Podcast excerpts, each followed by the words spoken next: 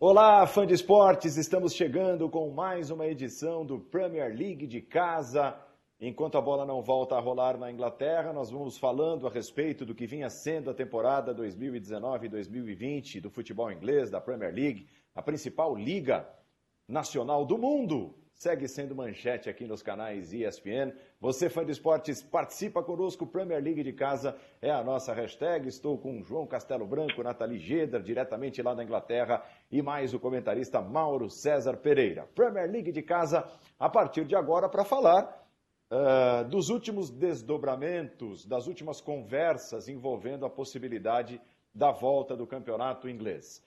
Cresce a chance, parece, de o campeonato terminar de as 92 partidas restantes serem disputadas em campos neutros. A Premier League escolheria entre 8 e 10 campos, estádios de Premier League ou não, para receber essas 92 partidas restantes. Ou seja, ou seja, os jogos realizados, claro, com portões fechados, em campos neutros. A Premier League alega, e a conversa vai no caminho, de que isso poderia evitar aglomerações. É claro, você tem o aspecto de concentrar um pouco mais os jogos, né? É, em tese diminui os riscos, espalha menos o campeonato, e tem um outro aspecto também que é evitar as aglomerações de torcidas dos mandantes, que não poderiam estar dentro do estádio, mas ao redor ou nos arredores dos estádios enquanto as partidas são realizadas. É, uma nova reunião deve acontecer da Premier League depois das novas determinações do governo britânico que devem acontecer, devem ser divulgadas no final desta semana. E aí, João Castelo Branco, que te parece essa, essa possibilidade? Campeonato inglês é, passa a ser disputado em oito ou dez campos, é, eleitos, escolhidos pela Premier League, começando a partir do, do início do mês de junho. É, os clubes não têm de devolver o dinheiro todo que já receberam é, da televisão pelas transmissões exatamente dessas partidas e o campeonato termina. Tudo bem, João? Tudo bem, Paulo. Olá, fã de esporte. Bem-vindos a mais um Premier League de casa. Olha, Paulo, é, é um assunto delicado da gente analisar, porque fica mudando a cada semana, né? E também é, é difícil a gente falar agora na situação atual, né? A gente tem que dar um pouco de compreensão para a Premier League que eles estão faz... tentando fazer um planejamento para algo que seria daqui a seis semanas, né? A intenção seria agora começar no dia 12 de junho, que é justamente quando estava programado o início da Eurocopa, né? Como a gente vê como as coisas mudaram. Mas aos poucos eles vão soltando pequenas informações desses protocolos que eles estão sugerindo para os clubes. A última semana a gente ficou sabendo essa ideia é, dos estádios neutros que você citou. Além de você evitar aglomerações, você também tem o fato de poder controlar alguns estádios em termos de da parte de saúde, né? esterilizar, desinfetar os estádios, ter um, estádios que têm condições para é, você ter esse tipo de trabalho e manter esse tipo de trabalho com mais facilidade em vez de você fazer é, 20 estádios. Né?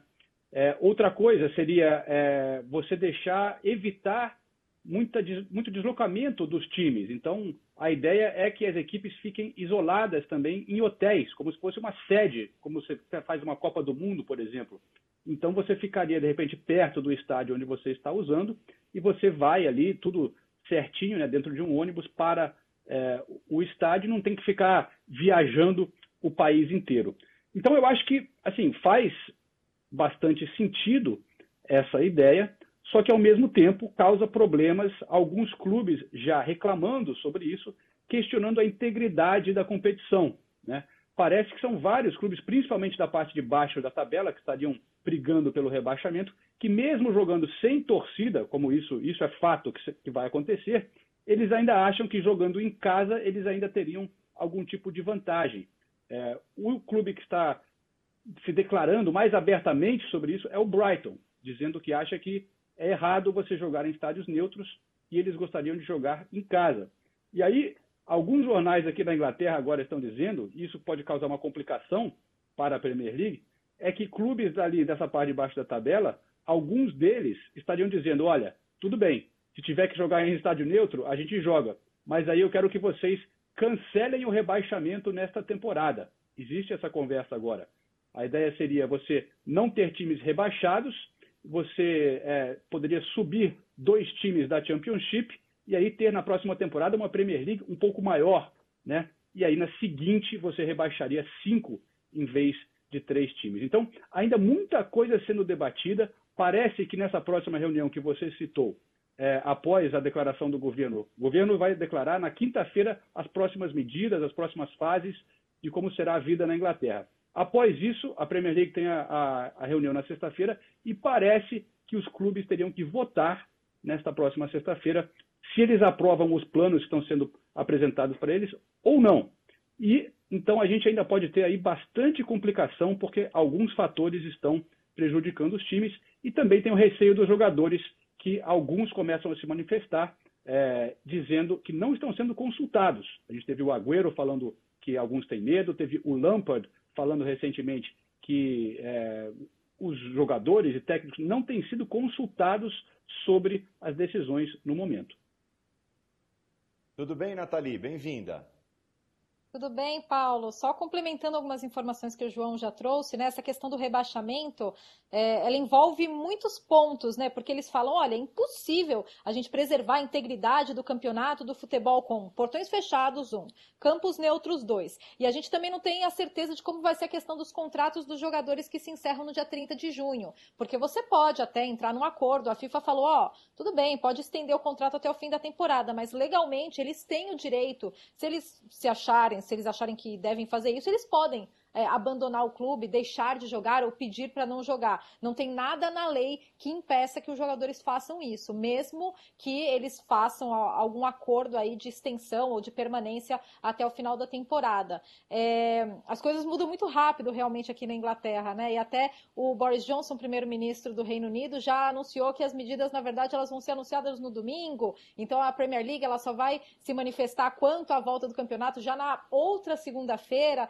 Então tudo muda muito, com uma, uma, uma, rapidez muito, muito grande, né, aqui no Reino Unido. E quanto aos protocolos, né, todo mundo fica muito curioso. Poxa, como que funcionaria uma Premier League totalmente alternativa, cheia de protocolos de higiene? E muita gente está olhando, inclusive a Premier League, olhando para a Bundesliga, né, para ver o que, que vai acontecer lá, como que eles estão estudando essa possibilidade. E eu até dei uma pesquisada sobre os protocolos que a, que a Bundesliga apresentou para os clubes lá da Alemanha, porque isso deve, em algum grau, ser replicado nas outras ligas, claro, se eles tiverem sucesso, né? Então, é, eles to vão tomar medidas como é, ter jogadores testados um dia antes da partida, duas vezes por semana, que é algo que a Inglaterra já confirmou também. A questão dos testes, que é muito polêmica, porque aqui na Inglaterra, na semana passada só que o governo conseguiu atingir o número de testes por dia, de 100 mil testes ao dia, é, que era a, a marca que eles tinham estipulado, o, o objetivo, né? É, até então, a questão da testagem é, era uma grande controvérsia. É, e no caso da Bundesliga também, eles vão ter três ônibus levando a delegação para os estádios, para ter o distanciamento social dentro dos ônibus também. Os jogadores vão entrar em campos separados, sem apertos de mão, como já vinha sendo né, na última rodada. E os jogadores vão ficar em hotéis sem visita, com comida entregue nos quartos pelos clubes. E aí, depois das partidas, eles poderiam voltar para casa é, para ver a família, só que os familiares também vão ter que ficar isolados e eles também vão ter que estar dentro de uma listagem. Ou seja, é uma série de, de, de protocolos e de, de, medidas específicas que fizeram até o Steve Parrish, que é um dos chefes do Crystal Palace, ele escreveu uma coluna para o Sunday Times é, no último domingo, falando que é, vai ser mais seguro jogar a Premier League do que ir no supermercado, por exemplo, né? Porque a Premier League está muito preocupada com todos os protocolos de higiene. É claro que tudo isso divide muitas opiniões, porque é muito difícil você imaginar, obviamente, um jogo de futebol sem muito contato, ainda mais falando de Premier League, né? Que é a grande marca da, da, da, competição. Por mais que todos esses protocolos eles é, sejam colocados em prática e sejam, né, exista restrição de estádios, sempre vai haver um risco. Né? E é por isso que isso gera tanto receio entre os jogadores e tanta discussão aqui na Inglaterra. É claro que os torcedores eles querem que o campeonato volte, mas também existe a preocupação com os torcedores. Ok, vamos diminuir o número de estádios, então não vai ter aglomeração nos estádios, mas essas pessoas vão se juntar nas casas delas para assistirem as partidas? Elas vão, então isso vai ajudar a propagar o vírus. Ah, aí tem o, o contra-argumento: ah, mas isso ajuda é, na, na autoestima das pessoas, culturalmente é muito importante o futebol na Inglaterra. Enfim, é uma questão muito complexa e por isso muito discutida e por isso que tudo muda muito rapidamente também aqui, viu, Paulo? É, por todos esses pontos destacados pela Nathalie, né, Mauro, é natural que divida opiniões e, e eu acho que, acima de tudo, é, a curva do Reino Unido, uma é, das maiores, infelizmente, da pandemia, número de mortos, número de infectados, uma das maiores do planeta, ela pode estar diminuindo, mas ainda estão morrendo centenas de pessoas por dia. Né? É muita coisa, está acontecendo muita coisa para que se fale na volta do futebol, mesmo com todas essas medidas já relatadas pelo João e pela Nathalie, é, mesmo com todas essas boas intenções que tem a Premier League para fazer a bola voltar a rolar. Oi, Mauro. Olá, Paulo, Nathalie, João, fã de esportes. É, tudo é o dinheiro, né? Tudo é o dinheiro. Especula-se que um bilhão de libras teriam que ser devolvidos em caso de não conclusão do campeonato. Isso atinge a todo mundo, inclusive os jogadores, que a partir desse faturamento absurdo que a Liga é, possui, né, alcançou, é, além de outras competições das quais os clubes mais importantes participam, geram para eles também salários astronômicos. Né? Toda semana cai na conta bancária ali uma quantia significativa para cada um deles. Né? Alguns, então, já milionários. E acho que é isso, é isso que movimenta tudo. Essa é a grande questão. Tudo é o dinheiro. Então, quando se fala ah, a vida é o mais importante, tudo, até a página 2 ou 3, porque a vida é importante desde que você tenha muito dinheiro. Então, tem que ter a competição porque tem o dinheiro. Senão, vai se perder o dinheiro e todo mundo vai ter que dividir esse prejuízo, contratos seriam rescindidos. É, na França, já o cancelamento do campeonato já gerou algumas reações, alguns contratos de transmissão sendo rompidos, né? E, evidentemente, a Premier League não quer isso. Né? A Premier League chegou num patamar aí de, de faturamento, de status da marca, a ponto de, algumas temporadas, abrir mão do name right, ou seja, o banco lá, o Barclays, que patrocinava, não, não presta mais o nome da competição, porque a Premier League, em dado momento, percebeu o seguinte, não preciso de, um, de uma empresa pegando carona na minha marca, eu vou trabalhar a minha marca sozinho. Aí fizeram toda uma plástica nova, né? Com o logo da Premier League, lá o leão, diferentes cores, a gente vê isso em todo o material promocional, nas aberturas das transmissões dos jogos, então chegou num, num nível de excelência realmente absurdo. E eles não querem perder isso tudo. E aí não são só os dirigentes, não, os dirigentes, os jogadores, todo mundo. Tanto que os jogadores também não se manifestam. Eles vão jogar, não só porque está no contrato, vão jogar porque, na verdade, todos eles, salvo, salvo algumas exceções, estão preocupados em não perder aquilo, que conquistaram. Então, assim, são os bens materiais, é o dinheiro, é isso que está cantando essa pedra toda. Claro que algumas medidas fazem muito sentido, eu acho que essa jogar em poucos estádios pode ser bem interessante. Mesmo assim, gera um, um prejuízo técnico para algumas equipes. Porque vamos lá, você imagina, é, vamos imaginar um time, é, se os jogos forem concentrados, digamos, na região ali de, de Manchester, né? Manchester, Liverpool, aquela região. É, os times do Sul, eles ficarem lá durante semanas. É, eles ficam longe da sua estrutura, do seu CT, onde você faz a recuperação de jogadores contundidos, onde você eh, tem toda uma estrutura de trabalho é, e equipamentos já instalados, profissionais que ali trabalham. Então você vai trabalhar num hotel improvisado, o time que estiver próximo da sua própria estrutura vai ter vantagem né? no dia a dia, na recuperação de lesionados, nos tratamentos, enfim, no recondicionamento. Então, que vai haver o desequilíbrio vai. Agora, é impossível realmente conseguir estabelecer é, algo igualitário, é, é, equilibrado entre todos os times num cenário como esse. Então, alguém vai sair perdendo de alguma forma. Essa ideia de não rebaixar e subir em dois também geraria um outro problema, que aí você teria menos uma vaga, então, da segunda divisão para a primeira. Ou seja, alguém, é, é, alguém lá embaixo vai reclamar. O sexto colocado da Championship vai subir dois. E a minha vaga aqui, eu quero brigar pela minha vaga, eu quero subir também. Por quê? Porque o dinheiro é muito grande quando você vai da, da Championship para Premier League, você ganha muito dinheiro, o faturamento do clube sobe absurdamente. Né? Tanto que aquele jogo de Wembley é tratado como o jogo que mais dinheiro vale no mundo, pela diferença é, de faturamento é, que o clube é, alcança quando sai vitorioso daquele confronto final do playoff. Então tudo isso está em jogo, mas tudo é movimentado em função da grana. Aqui no Brasil não é diferente, é, é isso, é o dinheiro. Então a questão é essa: as pessoas estão dispostas a abrir mão do quê? Os donos dos clubes, os patrocinadores, os interessados ali, os acionistas e os atletas também que seguem, em sua grande maioria, em silêncio. Você não vê manifestações, mesmo sabendo que eventualmente pode estar é, é, se arriscando de alguma forma. Né? E não por acaso a dificuldade é muito maior para se decretar um, um, final de campeonato ou coisa parecida na Premier League, porque é que tem mais dinheiro, é que movimenta mais grana. Então, é, vamos aí conviver com essa situação durante um tempo.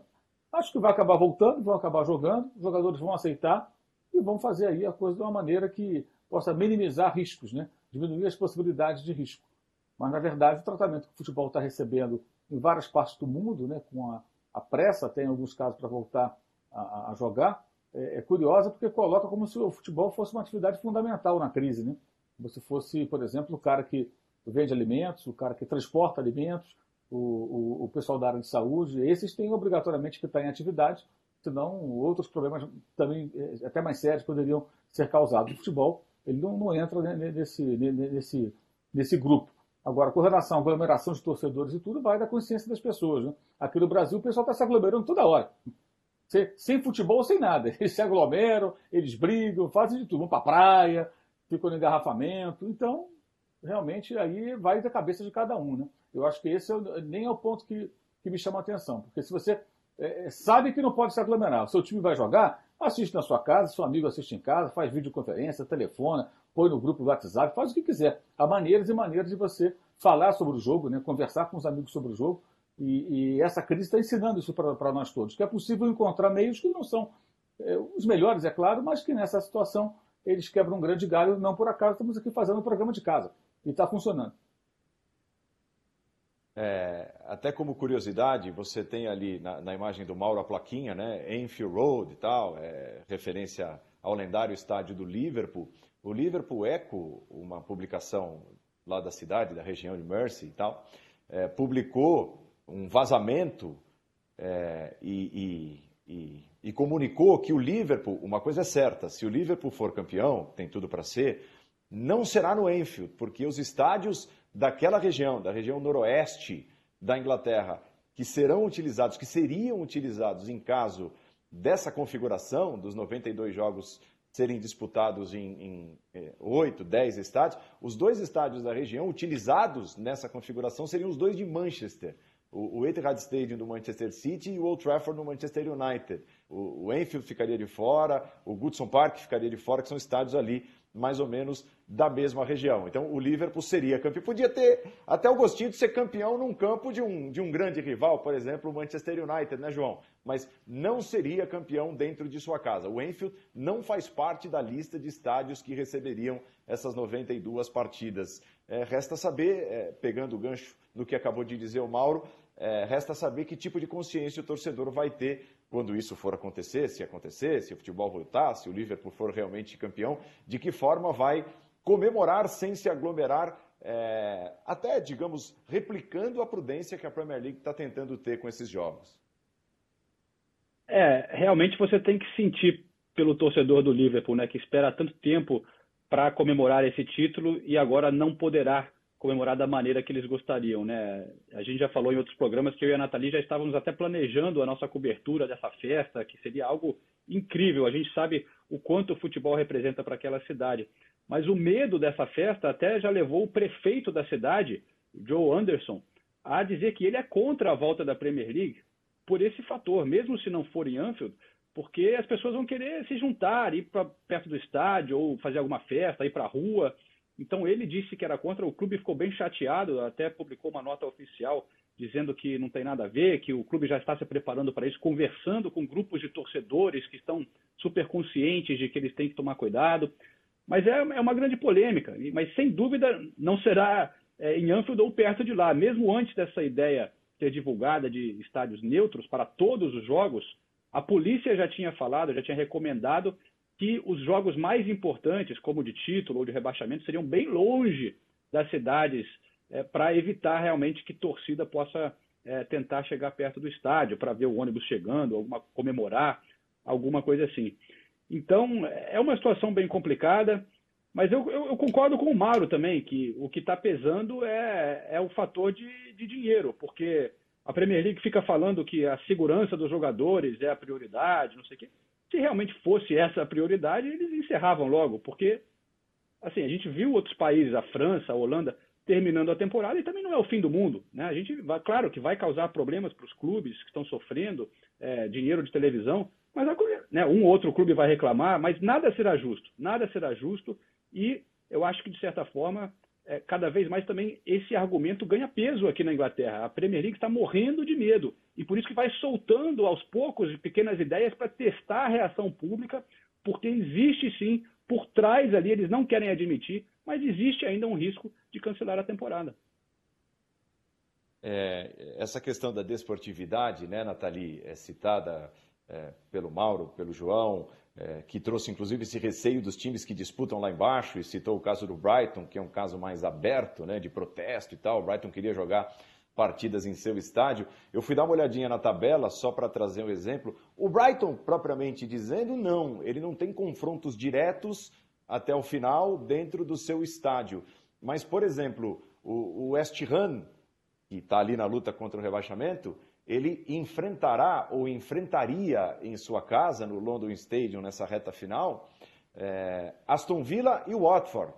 Aston Villa e Watford visitariam a casa do West Ham. Ou seja, o West Ham contra esses adversários diretos na luta contra o rebaixamento no primeiro turno viajou, jogou na casa deles e no segundo turno não teria o direito de jogar em sua casa, é, sequer sem público. Né? Então, a questão da, da falta de desportividade, da injustiça citada agora pelo João, ela é evidente. Resta saber de que forma a Premier League vai administrar também esses interesses de cada um, né? Porque existe o interesse comum, que é o interesse da grana. Ah, todo mundo quer jogar, beleza, todo mundo quer. É, 92 jogos, é, ninguém quer devolver quase um bilhão de libras, todo mundo quer jogar. Mas é, resta saber de que maneira administrar esses interesses pessoais, esses interesses particulares de cada um dos clubes. Né? Exatamente, viu, Paulo? Inclusive, é, para complementar toda essa ironia, né, quando a gente fala de estádios, e aí o The Telegraph deu uma matéria bem completa nesse final de semana sobre os critérios que eles utilizariam para selecionar os tais dos estádios, os campos neutros, né? E aí seriam estádios afastados do centro, com grande área de escape no entorno para evitar aglomerações que é, na verdade, tudo que Enfield não é, né? Porque Enfield era uma área extremamente residencial, com ruas pequenas no entorno, é por isso que Enfield não seria escolhido, e Goodison Park também não, por isso que estádios como é, o Etihad Stadium, que fica numa área mais espaçada, ele é um forte candidato, e, ironicamente, você citou o Brighton e o West Ham, os dois, é, os dois estádios eles devem ser escolhidos, porque eles cumprem com, com essa, esses critérios estabelecidos.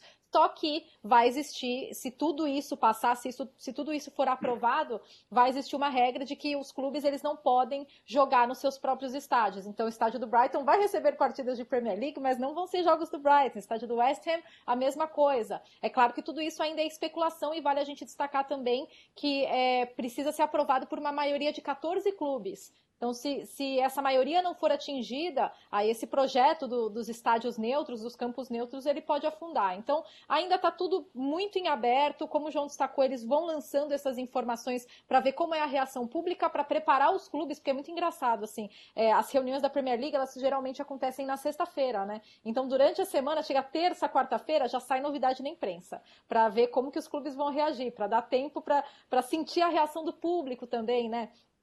E eles também começam a se preparar para a próxima temporada, porque muita gente já fala que é, os clubes já estão sendo instruídos a pensar na temporada 2020-2021 sem presença de público, sem, sem torcedores no estádio. Quando eles falam, ó, preparem-se, planejem-se, é financeiramente, né? Porque a gente sabe que a receita da, das bilheterias não é a principal receita dos clubes, mas é uma receita, e é uma receita importante. Da Bundesliga até um pouco diferente, porque a receita de, de bilheteria é bem importante, tanto é que os, o Schalke 04, que é a sétima maior é, média de público da, da Bundesliga, eles já falaram para aqueles torcedores que compram o tal do season ticket, né, o ticket da temporada inteira, ó, oh, se vocês não pedirem o reembolso, a gente vai dar uma camisa especial para vocês de presentes. Então pensem nisso, sabe? Os, os clubes eles também vão ter que ser criativos e vão ter que pensar em alternativas para essa sustentabilidade sem a presença de público, claro, não só levando em consideração o clima, o fator estádio, mas também os aspectos financeiros. Né? Por essa injustiça que você também citou, Mauro, é, o que você acha dessa possibilidade de não haver, que alguns defendem, né, de não haver rebaixamento nessa temporada? da inclusão de alguns times que vêm, dois ou três, que vêm da segunda divisão, e a manutenção daqueles dos três últimos na tabela de classificação, havendo ou não esses jogos que, que encerram a temporada. O, o que você pensa sobre isso? Um campeonato inglês com mais clubes na temporada que vem? É, com mais três seriam mais seis rodadas, né? Mais seis rodadas uhum. significa mais um mês e pouco aí, pelo menos, de futebol é, vamos botar aí um mês e meio arredondando, um jogo de meio de semana, fim de semana, num calendário que já vai ser estrangulado. Quer dizer, é cobertor curtíssimo aí, né? Vai resolver um problema político ali, desportivo, mas vai causar um outro lá na frente, que é o estrangulamento de uma outra temporada com muitos times. E a gente já vê que na Premier League alguns times de primeira divisão não têm nível, não demonstram nível de primeira divisão. Né? São times que entram ali, tem muita chance. Já temos, inclusive, o Norwich virtualmente rebaixado. E todo ano tem um time virtualmente rebaixado ou dois, é, muito antes de acabar o campeonato. Você já sabe que o cara, aquele ali, não vai escapar. Eu acho que a tendência seria isso se agravar ainda mais. É, mas como você vai é, retirar dos times da segunda divisão esse direito? E o efeito cascata, né? Porque da segunda para a terceira, terceira para a quarta, quarta para a quinta, você também tem acesso e decesso. Então, se você mexe um, mexe em todos.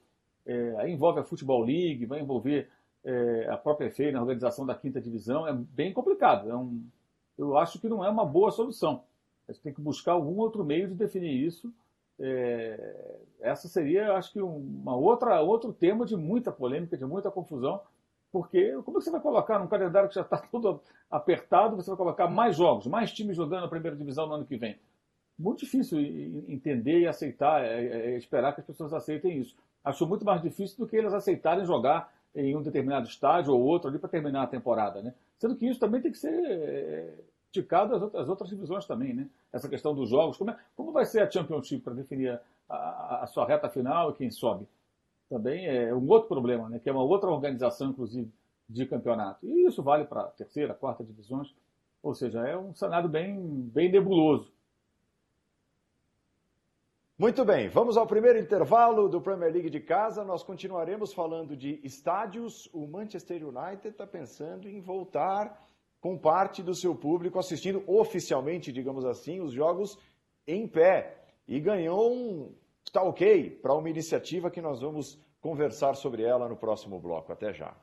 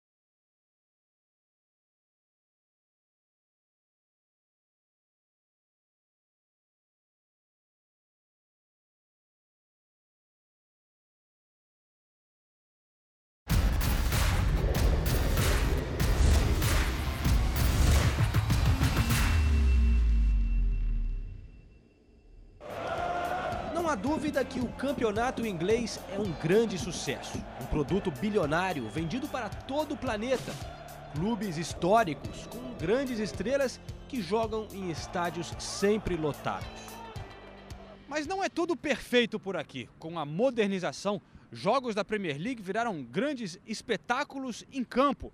Mas nas arquibancadas, a atmosfera muitas vezes decepciona. Quem vem de fora, do Brasil, por exemplo, sonhando em ver um jogo aqui na Inglaterra, muitas vezes fica surpreendido negativamente. Eu imaginava que haveria uma diferença entre o comportamento das torcidas no Brasil e na Inglaterra, mas essa diferença para mim é maior do que eu imaginava. Aqui você é obrigado a ficar sentado no, na cadeira, isso vem até escrito no ingresso que você recebe na hora que você comprar.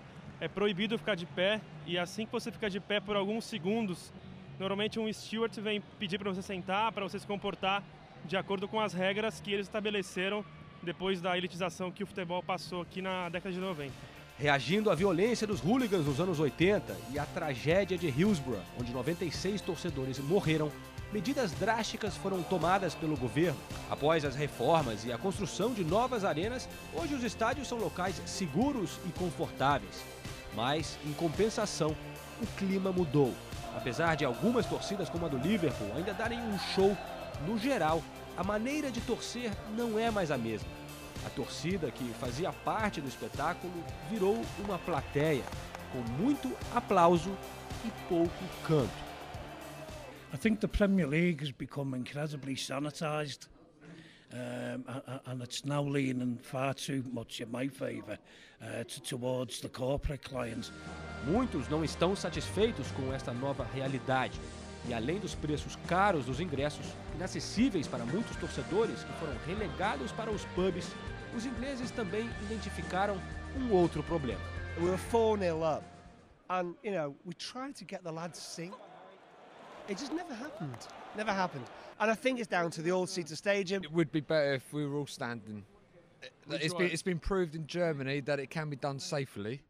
Estamos de volta com o Premier League de casa. Você viu agora um trecho de uma matéria apresentada pelo João Castelo Branco aqui nos canais ESPN em 2015, que retrata um pouco da mudança do perfil do torcedor na Inglaterra depois do desastre de Hillsborough, do relatório Taylor, depois da criação da Premier League é, a, a atitude dos torcedores nos estádios mudou consideravelmente, né, João? Sem dúvida, Paulo. É, eu acho que a Inglaterra é, tinha uma cultura de torcida muito diferente, né? Nos estádios nos anos 80, início dos anos 90. É, tinha, que ter, tinha que fazer alguma coisa, os estádios não eram lugares seguros, né? E tinham problemas também, outros tipos de problemas, como racismo, é, vários problemas, e eles conseguiram solucionar essas coisas. Né? É, muito disso foi por conta da mudança dos estádios é, e, aos poucos, também a mudança do perfil do torcedor, com a elitização do futebol. Só que agora a Inglaterra começa a ficar preocupada com isso, né? porque você sente o clima ficando aquela coisa que está acontecendo em muitos lugares do mundo. Você vai, parece que está num teatro e perde um pouco do ambiente. Então, agora busca um, encontrar um, um equilíbrio, né? incentivar um pouco da volta daquele clima que a gente via, porque a Inglaterra foi forçada a tomar medidas drásticas após um, realmente um desastre muito grande, só que agora está um pouco fora da realidade, porque na verdade os estádios mudaram também, né? os estádios são mais seguros, você tem como é, fazer, dar opção para o torcedor, tem áreas para ficar em pé com segurança, né? essa é, é a verdade. E, como a gente vai mostrar, é, em muitos estádios os torcedores já ficam em pé, então é melhor você fazer de uma maneira que fique mais seguro. É, você pode até pode até caber mais gente, né, do que é, quando você está sentado. Mas é realmente uma preocupação aqui na Inglaterra. Mas são vários fatores, né? Torcedores ficando mais velhos, você tendo é, um campeonato que gera muita grana, então tem muito convidado, muito turista, aquela coisa mais corporativa. É, existe ainda o torcedor que quer cantar, que quer torcer daquela maneira, mas você vê é, um exemplo grande disso são os torcedores que viajam, né? Os torcedores dos clubes da Premier League que vão para outros estádios sempre são os que fazem mais barulhos. Eles vão juntos, são jovens ou bem fanáticos, vão bebendo juntos, se encontram nos pubs, inventam novas músicas e ficam todos aglomerados juntos, ali 3 mil torcedores num canto do estádio, cantando sem parar. Sempre são os que fazem mais barulho. Isso mostra que ainda existe esse tipo de torcida, só que quando você criou esses estádios com cadeiras e você tem que ter um, um assento aqui, você, sem querer, também na época acabou dividindo, né? Cada um foi comprando num lugar, essas pessoas não conseguem ficar juntas, e é muito difícil mudar isso depois. Então, é um, é um processo que a Inglaterra está vivendo que ainda vai demorar, como você viu, a gente já discutia isso em 2015, e agora algumas medidas começam a ser tomadas, como essa do Manchester United, que é, a Nathalie também pode explicar um pouco. É, o Manchester, olhando para o seu próprio quintal, né, Nathalie, ele propôs um teste de, digamos assim, delimitar um local que comportaria cerca de 1.500 torcedores, é, de oficializar a permanência desses torcedores dentro do Old Trafford durante os jogos em pé, né? Para quem sabe mexer um pouco mais com a atmosfera e eu acho até que a atmosfera do Old Trafford é uma das melhores, né?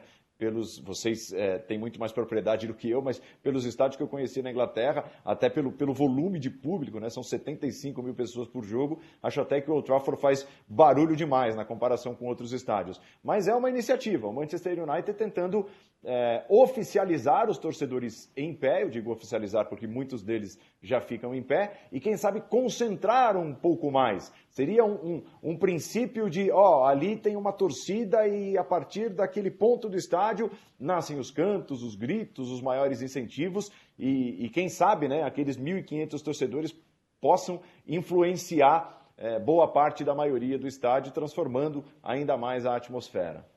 É, e eles deixaram bem claro que se esse teste é, para essa área de 1.500 lugares der certo, eles vão ampliar, porque 1.500 num universo de 75 é. mil é muito pouco, né? É, mas, olha, Paulo, para ser bem sincera, eu, eu cubro, essa é a minha quarta temporada cobrindo a Premier League e eu acho que eu posso dizer que em todos os jogos que eu fui tinha gente de pé. É, por mais que não fosse um setor inteiro, e, e, geralmente é, mas o pessoal lá do fundo, lá dos assentos lá do fundo, eles ficam de pé, eles não aparecem na TV, né? Na TV é, aparece só, só o pessoal lá sentadinho, mas o pessoal lá do fundo fica de pé, a torcida visitante geralmente fica de pé e geralmente é o torcedor que canta mais, muitas vezes, e a gente passa isso muito nas transmissões, né? Que o torcedor visitante ele faz mais barulho e até é, antes de eu vir para a Inglaterra eu passei quase 10 anos é, fazendo, cobrindo jogos é, no Brasil para mim foi, foi meio chocante é, ver a diferença, porque você, você pensa na Inglaterra, no fanatismo, berço do futebol, e você chega aqui e o, o clima dos estádios, ele, ele não, hoje, ele não condiz com o, essa imagem que a gente tem do, do, torcedor inglês que é apaixonado. E esse torcedor, ele é apaixonado, não é porque o torcedor da Inglaterra não gosta, é uma questão do perfil das pessoas que vão para os estádios, né? O, a questão dos ingressos está muito mais caro e é, tá, daqui a pouco a gente vai ver uma reportagem sobre o que eles chamam de safe standing, né? Que é você ficar de pé, esse setor que eles chamam de safe standing, é você poder ficar de pé em segurança. E eu conversei com muitos torcedores, né? Foi é parte de uma série de reportagens sobre a tragédia de Hillsborough. Então eu falei com muitos torcedores por meses sobre a questão de ficar de pé e todos eles sentem falta disso. Eles querem ficar de pé. Por muito tempo esse assunto foi um tabu aqui na Inglaterra, mas mas hoje é, a Inglaterra vê que eles, eles conseguiram é, evoluir é, em formas de, de, pensar isso, sabe? Tanto é que a gente já vê isso no estádio dos Wolves, no Moliné, a gente já vê no Tottenham, é, que são, eles têm o assento, eles têm ali a cadeirinha, só que na frente existem as grades, para meio que incentivar até o torcedor a poder ficar de pé. E lá no estádio do Tottenham e atrás de um dos gols do Moliné, todo mundo fica de pé. É, até porque, Paulo, as pessoas já ficam de pé e às vezes é perigoso. Então esse é o principal argumento pelo safe standing. Às vezes no momento de comemoração, um torcedor cai em cima do outro, tem criança no meio.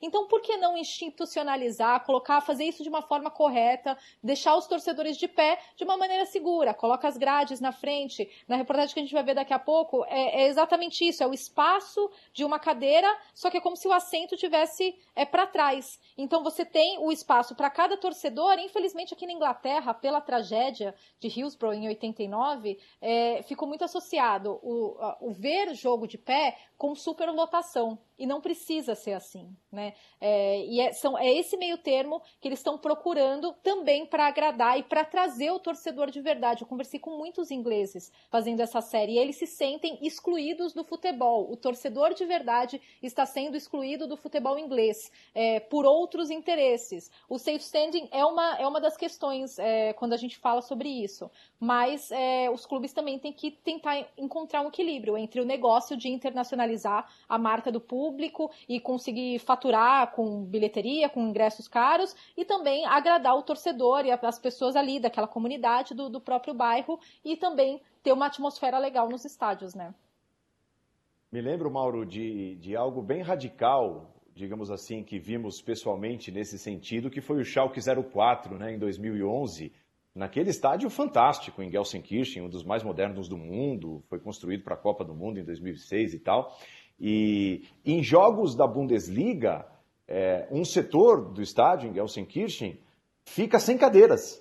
Ele fica, as cadeiras são retiradas, as cadeiras somem e fica ali no cimentão mesmo, que é justamente com o safe stand, né, com, com a barra é, citada pela Nathalie, para que o torcedor esteja em pé, com um pouco mais de conforto, mais espaço, digamos assim, para justamente se soltar, para animar o time.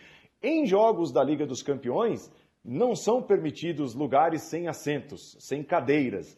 E aí o pessoal colocava as cadeiras de volta. Então, tudo bem, vai ficar em pé? Pode até ficar em pé, mas vai ficar em pé no local onde tem cadeira. Mas nos jogos da Bundesliga, o Schalke 04 valorizava tanto né, essa coisa da a questão do torcedor poder empurrar, poder ficar em pé, poder se soltar, que ele simplesmente arrancava as cadeiras de um setor inteiro para incentivar um torcedor a, a, a agitar pelo time durante os 90 minutos, né, Mauro?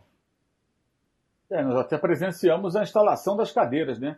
Nós Oi. chegamos no domingo, o jogo era terça, era Schalke e Manchester United, e estavam colocando as cadeiras, né? Estavam posicionando as cadeiras ali atrás do gol à esquerda, justamente porque haveria um jogo de Liga dos Campeões. A UEFA faz essa imposição e mesmo assim, realmente, o pessoal fica de pé. A Nathalie tocou num ponto que é muito importante, né? Que é a associação do torcer de pé à, à, à tragédia. Se naquela área atrás do gol, que ficou superlotada em 1989, é, no estádio do Sheffield Wednesday, tivesse cadeiras, as pessoas também morreriam, porque a área ficou superlotada.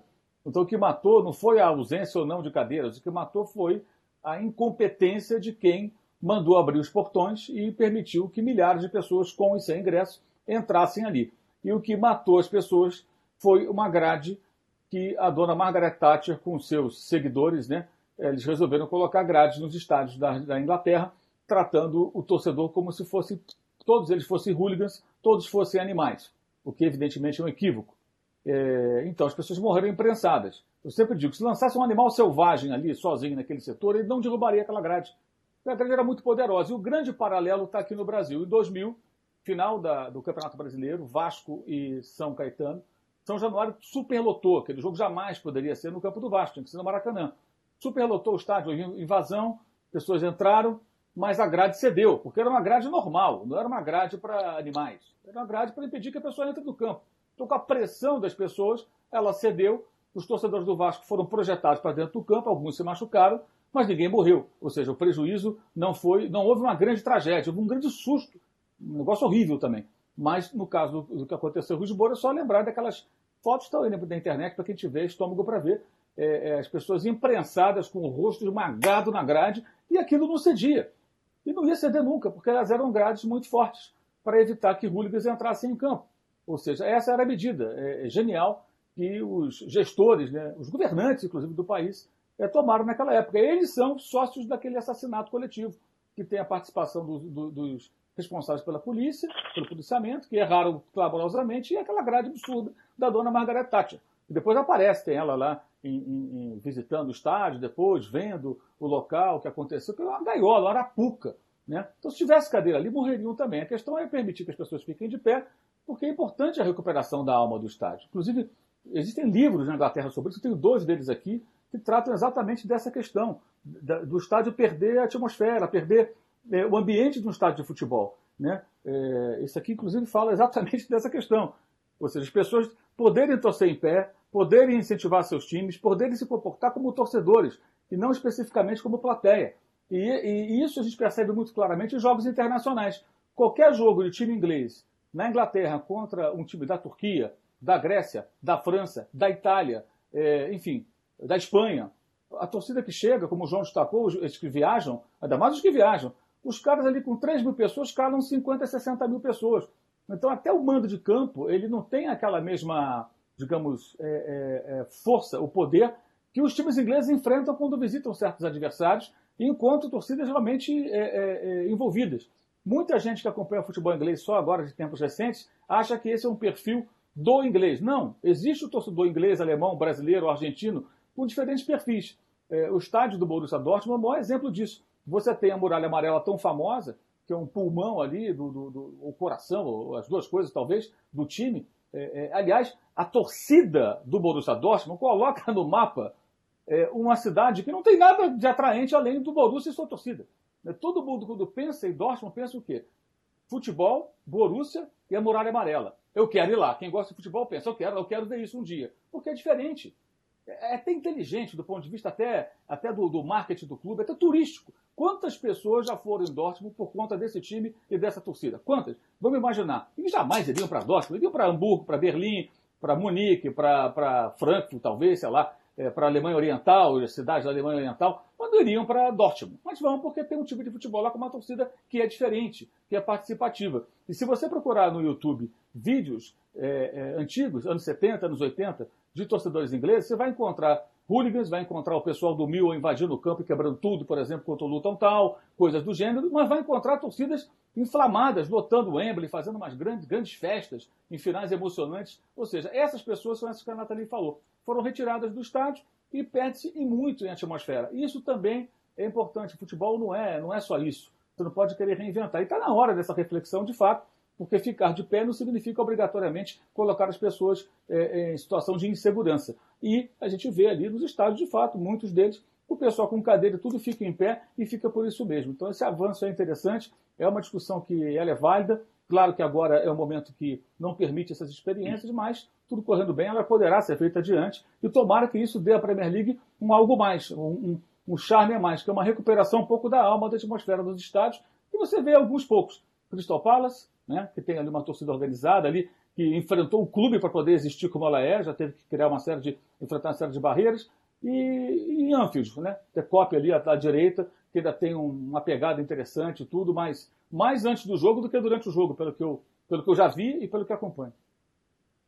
É, e, e, quanto mais moderno vai ficando o futebol, parece que menos o, o público age, incentiva na Inglaterra, né, João? Tanto que para muitos clubes é até traumática a mudança de velhas para novas casas. A impressão que dá é de que o torcedor do Arsenal tinha um comportamento no Highbury e tem outro completamente diferente no Emirates. O mesmo para o West Ham, que saiu do Upton Park e agora está lá ocupando o London Stadium. O torcedor do Manchester City, o estado do Manchester City é moderníssimo, parece uma nave espacial tal, é, é, é, é tido como um dos mais calados da Inglaterra. Parece que quanto mais moderno vai ficando o futebol, menos o torcedor é protagonista em jogos. É, eu acho que você tem razão, Paulo, mas eu acho que a gente já está até passando disso. A gente teve uma era de novas arenas, como a do Arsenal, que você citou, que realmente não ajudavam o, o clima, né? Com aquele anel de área VIP, você quebra a arquibancada, o estilo do estádio feito mais como um teatro, mais para a cadeira, é, assentos mais caros. É, só que eu acho que isso já foi identificado não só nesse aspecto de ter essa mudança para ter a opção de ficar em pé, é, mas também, por exemplo, o mais moderno de todos os estádios aqui na Inglaterra é o estádio do Tottenham, que analisou esse tipo de problema e já construiu e planejou um estádio levando tudo isso em conta, identificando esses problemas, essas novas arenas e criando uma nova geração de estádio que pensa mais na acústica, pensa né, no, na, na, proximidade ao campo, já preparou essas barreiras para ter a possibilidade do torcedor ficar em pé no futuro. Mas um ponto importante que eu queria citar aqui, a gente debatendo essa coisa de, ficar em pé no estádio e esse teste do Manchester United, é que ainda é um processo bem devagar aqui na Inglaterra, porque, apesar de estar começando, ainda é ilegal. Depois do relatório Taylor, que foi a reação ao desastre de Hillsborough, é, desde 1994, virou obrigação, legislação aqui na Inglaterra, que todos os estádios têm que ser 100% cadeiras marcadas e torcida sentada. Né? Só que o que aconteceu foi, ano passado, em 2019, houve uma pequena mudança na orientação de segurança, que eles reconheceram que muitas pessoas ficam em pé, sendo legal ou não, e então eles autorizaram que alguns clubes, que os clubes possam colocar essas barreiras de segurança, ainda com a cadeira ali que abaixa e levanta. Não está permitido ficar em pé. Mas os clubes estão podendo fazer esse teste de colocar as barreiras e meio que fazer olho vista grossa, sabendo que vão ficar em pé. Mas para isso virar uma coisa é, realmente permitida e de maneira global, vamos dizer, nos estádios aqui da Premier League, o governo ainda teria que mudar uma legislação. Então existe, teve é, 100 mil assinaturas enviadas para o governo para eles considerarem e tal. Então o governo agora está estudando, vai observar esses testes como o do Manchester United, é, teve o caso na Escócia é, do Celtic, que botou 2.600 assentos em pé e deu certo, a torcida organizada fica lá, a, a Green Brigade, e é um exemplo, já está lá mais de dois anos, é considerado um exemplo que deu certo, não teve problemas, então também usam isso como exemplo, além de, claro, a Alemanha é o grande exemplo, né? Mas na Inglaterra, como eu disse, ainda é uma coisa que, que, que pode demorar, um processo ainda sendo estudado aqui na Inglaterra. No caso da reportagem da Nathalie que a gente vai ver, só pode porque são divisões inferiores. As primeiras divisões continuam sendo ilegal aqui na Inglaterra.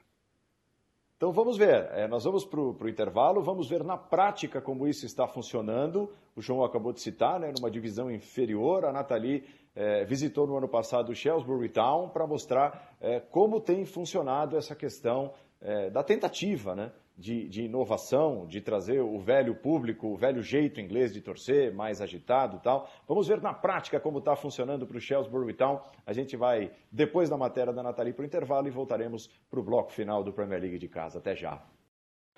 Setor onde os torcedores possam ficar em pé é proibido na Premier League e na segunda divisão, mas aqui na terceira divisão, um clube chamado Shrewsbury Town resolveu dar um passo importante e fazer história no futebol inglês. O primeiro setor de pé da Inglaterra e País de Gales. Eles orgulhosamente exibem na faixa. No ano passado, um grupo de torcedores levou para os diretores a sugestão de fazer uma área de safe standing. The vision was that there would be um, a change in how supporters wanted to be at football grounds. They wanted to go back to being standing, and it's about giving them the choice, and that's what really started it all off. O clube abraçou a ideia e arcou com parte do custo. O resto do dinheiro foi arrecadado junto aos próprios torcedores. I'm sure everybody's watching us very, very closely.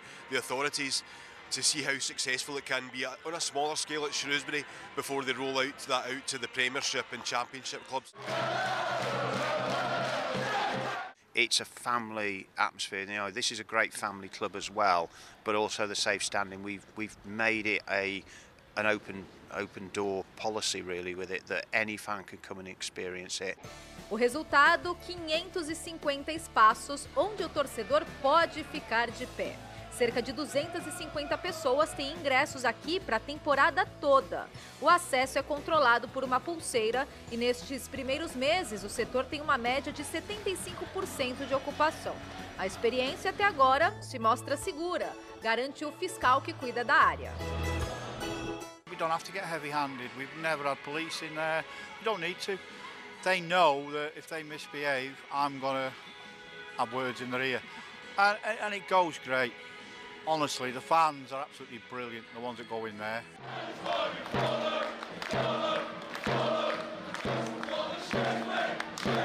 It's safe because it's it's a proper standing space. So we've effectively taken a seat out by having that seat in the locked position, although the seat is still there. So you have your space. But what we haven't done is put more people into the same space. So you've still got your own space around you and you've got a rail in front of you. E claro, ajuda no clima. Temos sempre uma bateria, fãs pulando, gritando. It's what football's all about. It always has been, it always will be. You know, it's an atmosphere.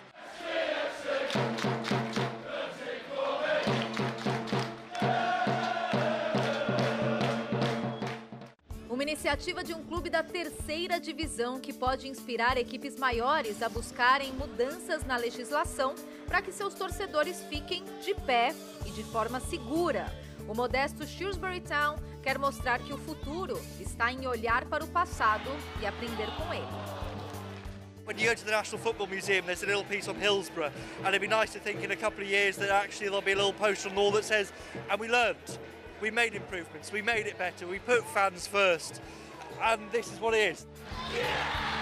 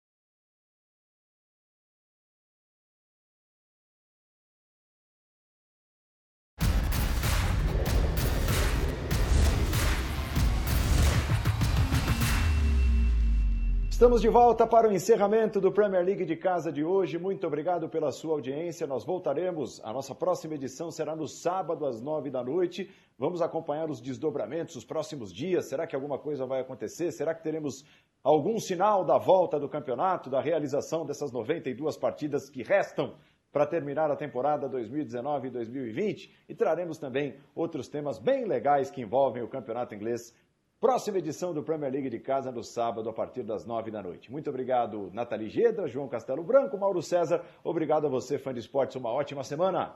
Tchau.